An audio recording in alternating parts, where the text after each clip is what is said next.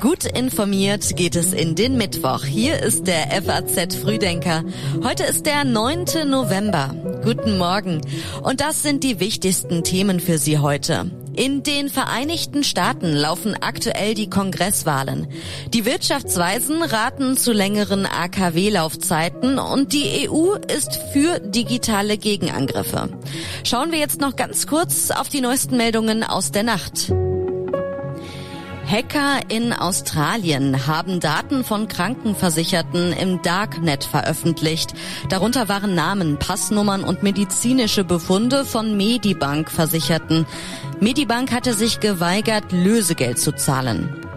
Der neue britische Premier Rishi Sunak verliert ein erstes Kabinettsmitglied. Staatsminister Gavin Williamson soll versucht haben, Parteigenossen einzuschüchtern und tritt daher zurück. Rund 250 Migranten durften ihre Rettungsschiffe verlassen und in Italien an Land gehen. Von den drei vor der italienischen Küste liegenden Rettungsschiffen wurde jedoch eins abgewiesen. Die Texte für den FAZ Frühdenker kommen heute Morgen von Redakteur Philipp Eppelsheim. Ich bin Theresa Salentin. Schön, dass Sie heute mit uns in den Mittwoch starten. Seit mehreren Stunden läuft die Auszählung in vielen US-Bundesstaaten. Bei den Kongresswahlen hat es noch keinen klaren Trend gegeben. Weder die zuvor in Umfragen leicht favorisierten Republikaner noch die Demokraten konnten die Midterms bisher deutlich für sich entscheiden. Es geht darum, wer künftig eine Mehrheit im Senat und im Repräsentantenhaus hat. In den eher liberalen US-Staaten setzten sich erwartungsgemäß die Demokraten von Präsident Joe Biden durch. Im Süden und mittleren Westen der USA vielfach die Republikaner. Da sich die USA über mehrere Zeitzonen erstrecken, zieht sich die Wahl insgesamt sehr lange hin. Der Wahlausgang bestimmt wesentlich, welchen politischen Spielraum Präsident Joe Biden hat. Ob die Mehrheitsverhältnisse schon unmittelbar nach der Wahl klar sind oder ob sich die Auszählung noch Tage hinzieht, steht noch nicht fest. Rund ein Drittel der 100 Sitze im Senat standen zur Abstimmung und alle 435 Sitze im Repräsentantenhaus. Dazu kamen noch Abstimmungen über Gouverneure in 36 US-Staaten und zahlreiche andere Ämter. Dieser Demokrat aus Maryland sagt, wir waren schon immer gespalten. Das geht zurück bis in den Bürgerkrieg. Es gab immer viel Kampf. Auch Hamilton und Jefferson sind aufeinander losgegangen. Es gab viel politische Gewalt, auch in den 70er Jahren. Das hat es immer gegeben. Es ist nur die Frage, wie du damit umgehst. Und diese Republikanerin erklärte, wir wollen eine gute Regierung. Wir brauchen einen Präsidenten, der regieren kann. Wir brauchen Zusammenarbeit. Es gibt zu viel Spaltung. Die Leute müssen wieder zusammenkommen. Zu viele Leute konzentrieren sich auf Politik anstatt auf Regierungsarbeit. Joe Biden hatte zum Wahlkampfabschluss noch einmal dazu aufgerufen, die Demokratie zu verteidigen. Er schrieb auf Twitter, in Amerika geben wir niemals auf. Trump hat eine neue Kandidatur für das Amt des Präsidenten angedeutet und gesagt, dass er am 15. November eine sehr große Ankündigung machen werde.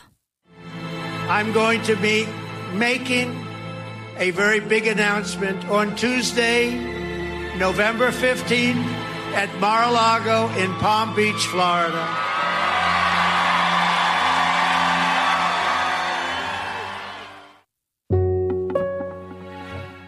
Bundeskanzler Olaf Scholz fordert die Freilassung von ägyptischen Aktivisten. Scholz hat sich auf der UN-Klimakonferenz dafür eingesetzt, Ala Abdel Fattah aus der Haft zu entlassen.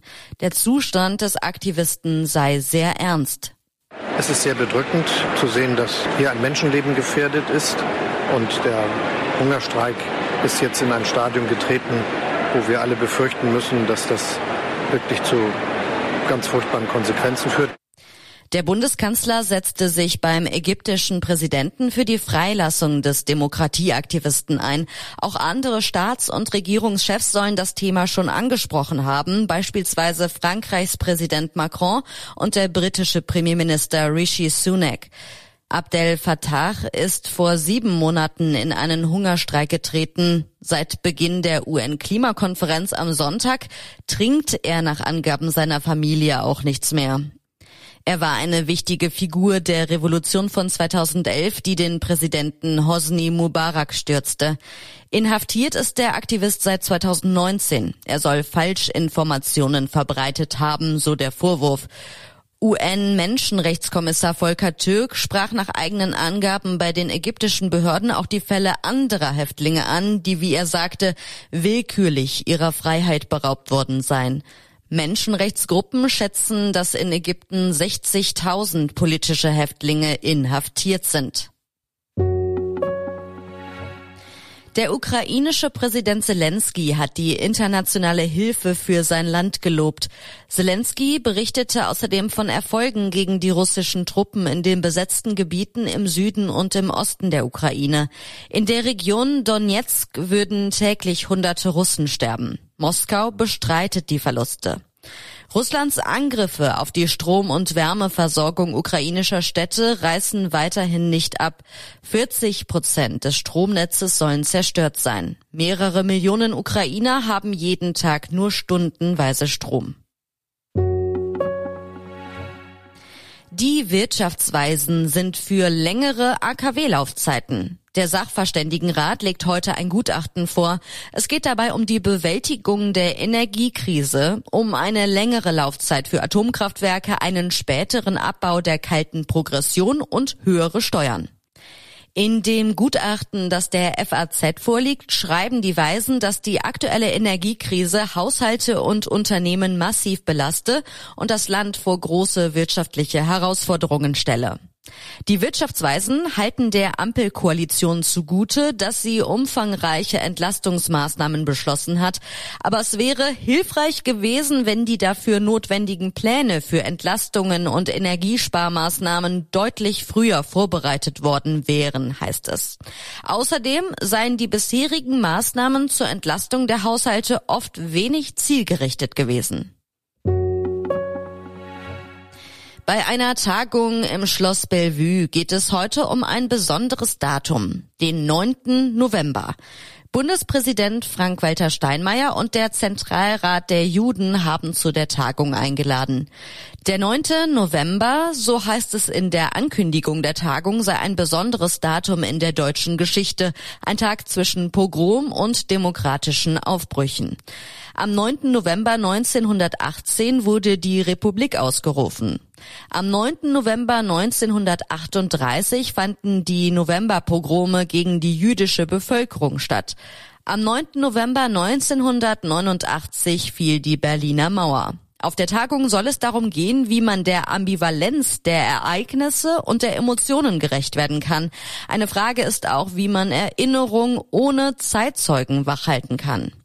Im vergangenen Jahr hatte Steinmeier dazu aufgerufen, den 9. November als Tag des Nachdenkens zu begehen und dafür plädiert, sowohl die Scham und die Trauer über die Opfer anzunehmen, als auch Respekt und Wertschätzung für die Wegbereiter unserer Demokratie. Die EU fordert digitale Gegenangriffe. Heute soll die neue Strategie zur Verteidigung im Cyberraum beschlossen werden. Die Kommission mahnt die Mitgliedstaaten enger bei der Analyse und der Entschärfung von Cyberangriffen zusammenzuarbeiten. Außerdem heißt es in dem Entwurf, der der FAZ vorliegt, die Mitgliedstaaten müssen sich mit Dringlichkeit und Vorrang verpflichten, Investitionen in das volle Spektrum von Fähigkeiten zur Cyberverteidigung zu investieren. Die Aufforderung der Kommission schließt sogenannte Hackbacks mit ein. Dabei legt der Angegriffene beispielsweise die Server des Angreifers lahm.